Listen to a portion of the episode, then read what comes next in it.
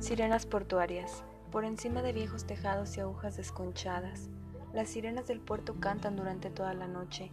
Gargantas venidas de puertos extraños, de blancas playas lejanas y océanos fabulosos, concertadas en coros abigarrados, ajenas unas a otras, no se conocen entre sí, pero todas, por obra de alguna fuerza oscuramente concentrada, desde abismos ensimismados más allá del curso del zodiaco, se funden en un misterioso zumbido cósmico.